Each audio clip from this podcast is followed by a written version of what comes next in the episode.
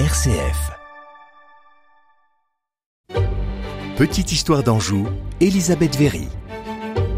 Nos ancêtres gallo-romains installés en Anjou nous ont donc, Elisabeth, laissé des traces exceptionnelles, dont l'une est d'ailleurs conservée au musée du Louvre. Il s'agit du trésor dit euh, de Notre-Dame d'Alençon. Alors pourquoi l'appelle-t-on ainsi Eh bien tout simplement parce que ce trésor fut trouvé à quelques euh, kilomètres euh, du clocher de Notre-Dame d'Alençon. Il s'agit d'un ensemble d'une cinquantaine d'objets, euh, probablement à destination religieuse, en tout cas parfaitement représentatifs de la production locale gallo-romaine du deuxième siècle. Nous sommes là donc bien après les révoltes gauloises et alors qu'on peut parler pour euh, l'Anjou d'une forme de paix romaine. De quoi est-il constitué?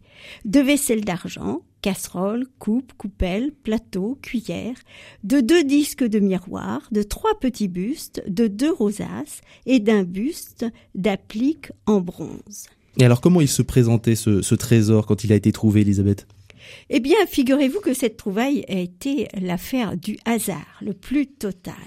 Au mois de mars 1834, en plantant de la vigne, on trouva à 50 cm seulement de profondeur ces vases et masques avec un tas considérable d'os d'animaux enfouis au fond d'un trou de 1 mètre à 1 mètre 30 de profondeur sur autant de largeur.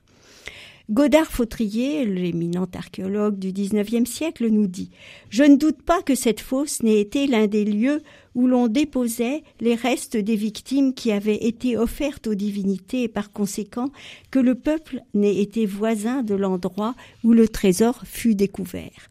En fait, on n'en sait vraiment rien. La destination de ce trésor, eh bien, il fut acheté par l'intermédiaire du curé du lieu, par le bibliothécaire et collectionneur Toussaint Grille, puis après sa mort, acquis auprès de ses héritiers en 1852 par le musée du Louvre. Une dernière pièce, relevée au même endroit, un an après la trouvaille, composé de trois éléments de fer constituant un masque, fut offert en 1854 au musée archéologique Saint-Jean par son détenteur et est actuellement l'un des trésors des musées d'Angers.